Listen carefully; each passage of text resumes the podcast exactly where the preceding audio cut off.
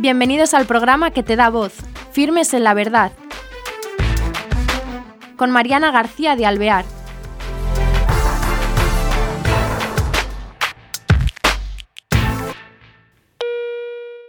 Hola, queridos oyentes. Bienvenidos a este nuevo programa de Firmes en la Verdad. Hoy tenemos con nosotros, al otro lado de las cámaras, a Luis Antequera.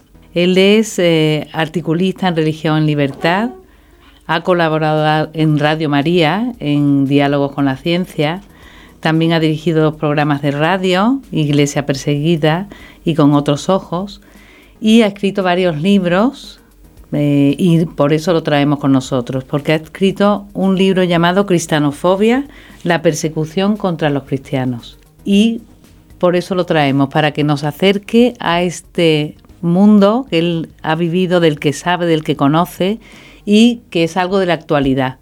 ¿Qué tal, Luis? ¿Cómo estás? Muy bien, encantado de estar con vosotras, fascinado de poder estar haciendo esta entrevista eh, en que ni siquiera estamos eh, a un metro el uno del otro. En fin, impresionado, realmente impresionado y contentísimo para estar, estar aquí con vosotras para contaros aquello de lo que sé un poquito. Eso. Cuéntanos cómo llega, cómo tú ahora en la actualidad te metes en este tema. ¿Cómo llegas pues a que te afecte? Como, como tantas cosas en la vida, eh, mi llegada es un poquito casual, como le ocurre a casi todo el mundo en su propia vida, ¿no? Yo empiezo escribiendo para el medio Religión y Libertad, llevo ya como ocho años escribiendo para ellos, son miles de artículos ya los que he escrito para ellos. Y me doy cuenta, tratando los temas, los diversos temas que afectan de alguna manera a la religión, que hay uno en concreto al que se presta muy poca atención, al que nadie presta atención, incluso diría medios religiosos prestan poca atención y me da la impresión de que se trata de un tema muy importante, es el tema de la persecución. La persecución en el más amplio sentido de la palabra, la persecución que sufren. Cuando hablamos de persecución, ¿a qué te refieres en concreto? Es que me refiero a muchas cosas, eh, Mariana, muchas cosas, porque la persecución, lamentablemente, es un monstruo que adopta múltiples formas. Eh, evidentemente, si hablamos de persecución, lo primero que se nos viene a la cabeza son los grandes atentados terroristas con derramamiento de sangre, con pérdidas de vidas humanas, y esta es efectivamente la cara más fea de la persecución eh, que se produce hoy día y se ha producido en tantas ocasiones a lo largo del siglo XX y a lo largo del siglo XXI en tantas partes del mundo. Pero, por desgracia, no es ni muchísimo menos la única forma que adopta la persecución religiosa. La persecución religiosa, ya os digo, es un monstruo multiforme, es un pulpo que tiene mucho más que ocho tentáculos y puede adoptar las formas más variopintas, como de hecho así hace en las distintas partes del mundo y en los distintos momentos de la historia. Eh, me, bueno, de siempre, desde Roma, hemos oído eh, que ha habido persecuciones, eran las que más nos sonaban, pero ahora, desgraciadamente, está habiendo mucha persecución religiosa y de mucho número de mártires, ¿no? Efectivamente, el número, sí, el número de mártires eh, crece, crece si lo contemplamos en el corto plazo, si lo contemplamos en lo que era la situación hace 10, 15, 20 años. Eh, desde ese punto de vista, la situación está empeorando. No empeora, sin embargo, si la comparamos eh, a medio plazo. Porque si tenemos que hablar del último siglo de la experiencia humana sobre la Tierra, los casos de persecución religiosa han sido atroces. Los dos grandes holocaustos religiosos de la historia de la humanidad se han producido en el siglo XX. El primero de ellos fue en el primer cuarto del siglo XX, que es la persecución de los armenios.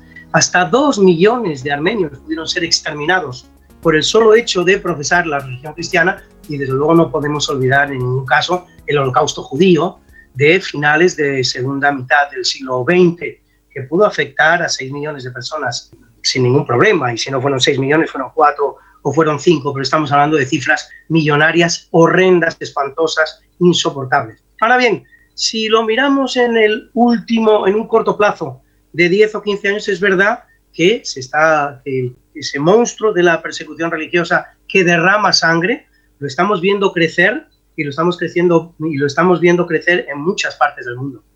Y en concreto, eh, con más rabia, ¿dónde existe esta persecución religiosa? Sí, bueno, son muchos eh, los países donde la persecución religiosa en estos momentos es más intensa, desde luego en Siria.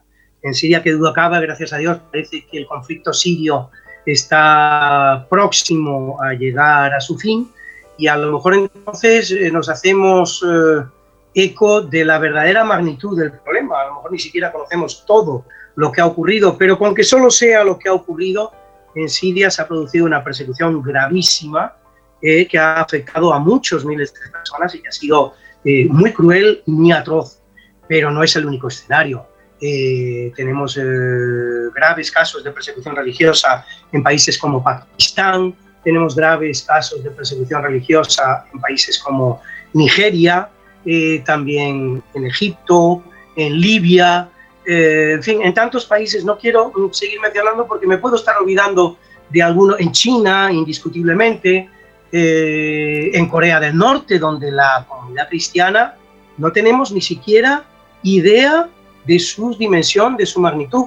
Date cuenta, Mariana, de un dato bien significativo por lo que a Corea eh, se refiere. El 40% de la población surcoreana es cristiana, de la surcoreana, donde no hay persecución. En Corea del Norte la comunidad cristiana se nos presenta como inexistente. Por lo tanto, ha sido exterminada. No sabemos de qué manera, ni en qué forma, ni si existe todavía una comunidad cristiana latente en Corea del Norte, o han desaparecido, o dónde están esos cristianos, pero en estos momentos, si tenemos que hablar de estadísticas, la comunidad cristiana en Corea del Norte tiende a cero, mientras que en Corea del Sur es un 40%. Esto por darte una idea de lo que es el primero de los aspectos de esta persecución religiosa, que es aquella que se, se cobra un precio de sangre. Bueno, y no es curioso que por qué el despertar, o sea, de esta persecución religiosa, el despertar tan fuerte y con sangre contra personas que lo que hacen es vivir una fe y además pacífica, ¿no? Basada en el amor, pues como es el cristianismo. Qué tremendo, ¿no? Pues sí.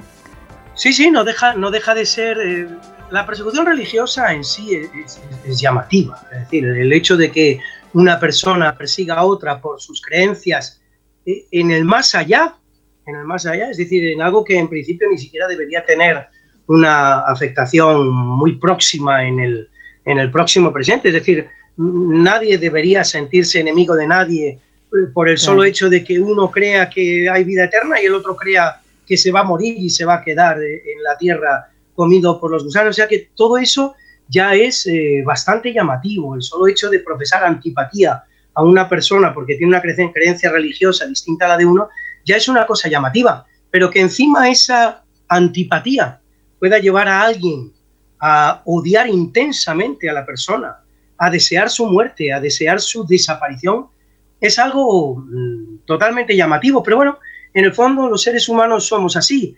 Muchas veces buscamos eh, cuál es el motivo que nos puede llevar al enfrentamiento con el vecino, que nos puede llevar a, la antipatía del vecino en vez de, en vez de mm, poner el acento en lo contrario, en aquello que nos une a él, en aquello que tenemos en común, en aquello por lo que podemos eh, luchar juntos. Sí, es muy curioso, efectivamente, que personas que son buenas, porque en principio un, buen cristiano es una persona buena, que solo quiere amar, que solo quiere profesar el bien, practicar el bien, eh, pueda, pueda suscitar tanta antipatía. A mí me llama mucho la atención que en algunos países del mundo guerrilleros armados con un Kalashnikov no sientan el menor escrúpulo de ultrajar, de dañar, de hacer daño, de incluso quitarle la vida a una monjita anciana que lo único que ha hecho es poner vendajes a otras personas que estaban heridas.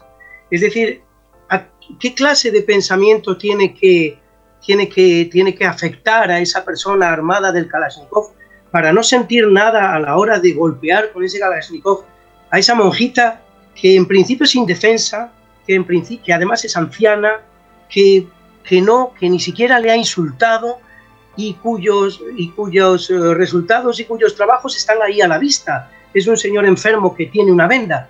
Y sin embargo, esto ocurre. Esto ocurre. Efectivamente, llegan estos. No es una leyenda que llegan estos guerrilleros y la emprenden a tiros contra estas monjitas. Esto está ocurriendo, por desgracia. Contra la persecución, ¿hay algo que se puede hacer? Porque tú dices que claro, que es algo que, que ves que existe, que no se conoce, pero ¿qué se puede hacer? Aparte de los cristianos que rezamos, ¿no? Pero parece que esto no hay quien lo frene, ¿no? ¿O existe algo? evidentemente, contra la persecución lo que hay que hacer es tomar conciencia la persecución existe, cosa que no se está haciendo. uno ve los telediarios de cada día y ve cómo ponen el acento en determinados problemas que ocurren en la sociedad, pero no se pone el acento en los casos de persecución religiosa que en el mundo se están dando, dando e incluso en nuestra propia sociedad, porque hasta ahora no hemos hecho más que hablar de la persecución que tiene un coste de sangre, pero como te he dicho al principio, hay, hay mucha más persecución que esta de la que estamos hablando, que es el piquito del iceberg, ¿eh? el que más se ve, pero no el que, más, el que a más personas afecta. Este, esta persecución religiosa sangrienta afecta a pocas personas si la comparamos con la persecución por acoso o la persecución por hostigamientos. Entonces, a tu pregunta, lo primero, tomar conciencia de que esa persecución religiosa existe y que adopta muchas formas. ¿eh? Y luego, evidentemente, combatirla, combatirla como se combaten todas las otras formas de odio y de delincuencia que en el mundo existen, pues con medidas de orden público allí donde haga falta, con campañas eh, publicitarias allí donde haga falta, es decir, hacer exactamente lo mismo que estamos haciendo para combatir otras formas de violencia y otras formas de odio. Y esto que decías tú, hablabas de la punta del iceberg, a veces es una persecución eh, sutil, ¿no? De tal manera que te va comiendo y casi con aletargamiento sin darte cuenta. Quisiera, me gustaría que nos pusieras ejemplos de esta porque eso existe en Europa también, ¿verdad? Hombre, ya lo creo. Vamos a ver, yo cuando hablo de la persecución y en ese libro que has mencionado, Cristianofobia, la persecución de los cristianos en el siglo XXI, la divido en tres clases. Es la persecución estricto senso, aquella que tiene un coste de sangre, de la que tanto hemos hablado, luego los acosos por causa religiosa y luego los hostigamientos por causa religiosa. Tienen la gravedad del orden en que los he mencionado. La más grave, obviamente, es la primera, la persecución estricto senso. Luego vendría eh, la persecución por acoso y luego la persecución por hostigamientos.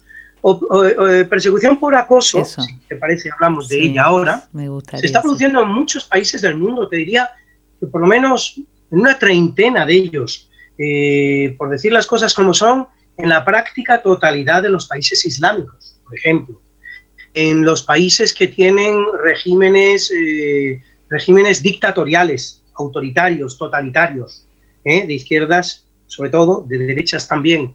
En estos países se está produciendo importante situación de acoso, que muchas veces viene instigada por el gobierno y otras veces se practica desde la misma sociedad, sin que el gobierno haga nada por eh, fomentarla. Y en muchos países del mundo eh, la religión aparece mencionada, citada, expresada en los documentos de identidad, en el DNI, en el pasaporte, esto no es una cuestión meramente estadística, esto es absolutamente desconocida, desconocido, pero son muchos los países del mundo donde uno de los datos que identifican a las personas es su religión. ¿Eh? Y esto es así por algo, no es por casualidad, no es por una cuestión meramente estadística. Esto es así porque tiene consecuencias eh, jurídicas el hecho de practicar una religión, profesar una religión o profesar otra. Pues a lo mejor no se puede hacer carrera política por el hecho de tener una determinada religión, a lo mejor no se puede formar parte del cuerpo funcionarial, a lo mejor no se puede formar parte del ejército por tener determinada religión.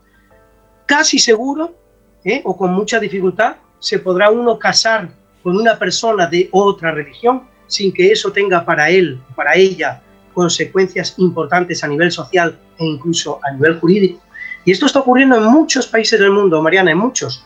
No hablamos de dos, ni de tres, ni cinco, estamos hablando de de decenas de países donde, donde se produce este tipo de acoso, donde por profesar una religión se tiene que vivir en un barrio y no se puede vivir en otro, se tiene que practicar un tipo de comercio o se tiene que practicar otro tipo de comercio, o incluso uno se arriesga a que un buen día, por algo que no tiene nada que ver con él, ¿eh? su barrio se vea sometido a un ataque del que lo primero que tiene que hacer es esto, ¿por qué? ¿Qué ha pasado?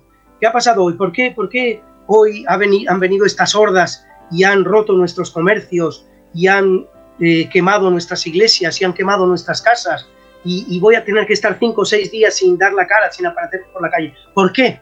Y luego resulta que es algo que ha ocurrido a 200 kilómetros de distancia o a 300 kilómetros de distancia, se ha producido la violación de una chica y a alguien se le ha ocurrido decir que la chica era musulmana y el violador era cristiano. Y esto termina teniendo consecuencias pues, a 200 kilómetros de distancia. O una declaración que hace un determinado líder religioso en un país a, 15.000 kilómetros de distancia, como ha ocurrido. Es decir, eh, cristianos pakistaníes, cristianos nigerianos, que han sufrido la ira de sus eh, vecinos musulmanes por el solo hecho de que un predicador norteamericano ha hecho determinada afirmación que ellos, por supuesto, ni conocen y probablemente tampoco compartan. O sea que estas cosas ocurren. Esto sería el plano de los acosos. Y luego tenemos el tercer plano, que es el de los hostigamientos, que es el que, por desgracia, estamos viendo eh, acaecer, acontecer con cada vez mayor frecuencia en nuestras propias sociedades, Mariana, en España, en Inglaterra, en Francia, en Estados Unidos. Cada vez más son los hostigamientos a los que son sometidas las personas que son cristianas. Me gustaría que pusieras ejemplos de hostigamiento, porque como estamos viviendo en esta sociedad que está occidental, me gustaría que hablara sobre ello. Pues mira, los ejemplos son múltiples, eh, Mariana. Eh, te voy a decir los que me vienen a la cabeza de repente, pero seguramente me estaré dejando otros eh, que son incluso mucho más importantes. Hoy, en algunos lugares de nuestra sociedad occidental, en algunos lugares de Europa, el llevar una cadenita con una cruz le puede representar a alguien la pérdida del empleo. La pérdida del empleo. Sí, tanto, se dice pronto. sí, tanto como eso. Y luego eso hay que reflejarlo en un currículum vitae o tratar de disfrazarlo de alguna manera para que en la búsqueda de empleo no salga a colación y no volvamos a tener problemas a la hora de encontrar un nuevo empleo. Pero, por ejemplo, estamos viendo eh, ataques absolutamente estúpidos, gratuitos a la, religiosidad de las personas por parte incluso de las autoridades. Eh, el Ayuntamiento de Madrid, lo primero que hizo, el actual Ayuntamiento de Madrid, lo primero que hizo al alcanzar el gobierno, aparte de que uno de los componentes de este ayuntamiento había tenido la genial idea de quedarse medio desnuda en una iglesia, no se sabe por qué, aparte de esta, lo primero que hizo este ayuntamiento, como si las calles no estuvieran sucias, como si no hubiera suficientes problemas eh, dentro de Madrid, eh, es mandar una camioneta a quitar nueve azulejos de las paredes de un, de un, de un cementerio, porque conmemoraban o recordaban el fusilamiento ahí hace 70, 80 años de unos pobres eh, novicios, me parece que de la orden carmelita o si no de otra orden es decir, pero esto fue la primera preocupación de aquel ayuntamiento. Es decir, antes de decir, vamos a ver cómo está la obra pública en Madrid, vamos a ver cómo está el tráfico, vamos a ver cómo está la limpieza, vamos a ver las cosas que realmente... No, es mandar un camión a quitar nueve azulejos porque molestaban a alguien de ese ayuntamiento, no se sabe quién. Eh, por ejemplo, otra alcaldesa española, en este caso la de Barcelona, cuando tiene que entregar unos premios, no se le ocurre nada mejor que llamar a una poetisa que, para conmemorar la entrega de esos premios, pues nos obsequia con un Padre Nuestro blasfemo. Y nos dice que eso es arte. Mariana, vamos a ver, te lo voy a decir con toda sinceridad, yo que escribo, he escrito algo de poesía y mucha prosa, si tengo que hacer una idiotez con un Padre Nuestro, se me ocurren muchísimas mejores que las de esta poetisa. Es decir, es un trabajo relativamente sencillo, el Padre Nuestro ya está escrito ahí, son 10 aseveraciones y se trata de cambiar palabras para que en vez de decir lo que dicen, que es algo más o menos lógico, digan un disparate. Y podría hacer ejercicios de estos 1500, si me los bien. ¿Entiendes lo que te digo? Mm, es muy sencillo, es muy sencillo. Eso no es arte. Eso es simplemente provocación, eso es simplemente ofensa. No es arte. Arte es otra cosa. Arte es crear de la nada. Arte es coger el barro y hacer de ello un busto es coger el óleo y hacer de ello una pintura. Eh, coger una estructura gramatical ya creada y cambiarle 12 palabras para que dejen de decir lo que dicen y digan un disparate, eso no es arte. Bueno, pues con cosas así nos están obsequiando desde, desde determinadas instancias públicas en España. Y digo, he dicho casos españoles, pero mira, te voy a citar un caso que me llamó mucho la atención que ocurrió en Estados Unidos. Si tenemos tiempo, ¿tenemos tiempo, sí, Mariana? sí, nos quedan todavía cinco minutos, sí. En dos minutitos. Pues mira, en, Estados Unidos a un entrenador, a un entrenador de béisbol, que se le ocurría rezar para ganar el partido y nunca impuso eso a sus entrenados, ni siquiera se lo pidió, perdió el trabajo y fue echado. Pero se da la circunstancia de que otro entrenador del mismo equipo llevaba a cabo otra práctica que era igualmente religiosa, era yoga. Y este sí imponía el yoga, la práctica budista, a sus entrenandos. Y este entrenador, sin embargo, jamás fue molestado. Sigue siendo, sí, vamos, desconozco su trayectoria profesional, pero hasta donde yo sé, sigue siendo entrenador de estos equipos. Es decir, que llevar a cabo una práctica religiosa de tipo cristiano a uno le costó el trabajo y el otro, sin embargo, es un señor mm, perfectamente aceptado y tolerado en fin, estas cosas están ocurriendo. Estos son, todo esto son hostigamientos que están ocurriendo en nuestras sociedades occidentales y que tienen una particularidad, porque aquí la persecución la sufre la mayoría, porque en las, sociedades occidentales los cristianos seguimos, seguimos siendo mayoría, y la perpetran las minorías, minorías en, algunos casos muy, muy exiguas, minorías que, que apenas afectan al 5, al 10% de la población, pero que están bien organizadas y que sin embargo consiguen llevar a cabo esta clase de persecución contra la sociedad mayoritaria, que en muchos casos ni se queja, por desgracia. Eso te iba a decir, porque eh, antes decía que, en los medios que se decía poco, pero nosotros en la actualidad y con este hostigamiento sí que tenemos algo que hacer. Nos quedan tres minutos, pero me gustaría que sugirieras, porque lo que no puede hacer es uno es... Eh, morirse de, miedo, cruzarse de brazos, no hacen nada por temor a que te coman, eh, tendremos que reaccionar, pero ¿cómo puede ser la manera más eficaz? Porque agresividad tampoco es bueno, entonces ¿cómo podemos ser? No, no, agresividad en modo alguno, eso desde luego, pero tenemos que tomar conciencia del problema, que es algo que estamos haciendo tú y yo aquí en la radio, es decir, categorizar el problema, darle nombre. La persecución religiosa, señores, existe. que tiene estas formas. ¿eh? Es de tres clases o de cuatro o de cinco. Afecta a miles de millones de personas en el mundo en sus distintas formas. Por lo tanto, lo primero, tomar conciencia. Lo segundo, alzar la voz, también lo estamos haciendo tú y yo aquí con nuestros eh, pequeños medios, ¿no? Este, este, ordenador, este programa tuyo tan interesante. Alzar la voz. Tenemos que alzar la voz también en las iglesias, en las parroquias. Los párrocos tienen una labor importante que llevar a cabo eh, desde este punto de vista. Te diría que incluso los obispos. Si el problema existe, ¿por qué no ponerle nombre? ¿Eh? ¿Por qué no ponerle rostro? ¿Y por qué no intentar darle solución? Esto es lo que tenemos que hacer, exactamente igual que se está haciendo con otros problemas que existen en la sociedad, eh, como la violencia machista o violencia de género o violencia doméstica, mm, la violencia en las escuelas. Bueno, pues mucho más importante, fíjate lo que te digo, mucho más importante que estas dos violencias de las que hemos hablado es la violencia religiosa que se está produciendo en el mundo. En algunos países de manera con un coste de sangre, en otros, gracias a Dios y hasta la fecha, sin ese coste de sangre. Pero el problema existe, hay que identificarlo, hay que darle nombre y hay que intentar ponerle solución, ya lo creo que sí.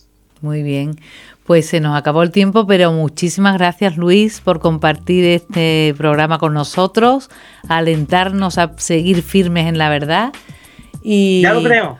Y bueno, pues hacer lo que él nos dice, tomar conciencia y luchar en nuestra medida, pero desde luego hacer algo y no quedarnos de brazos cruzados. Y bueno, podemos leer libros como el suyo, Cristianofobia. ¿eh? Y, y bueno, ánimo, porque somos parte de la sociedad y en nuestras manos está también mejorarla. Hasta el próximo programa.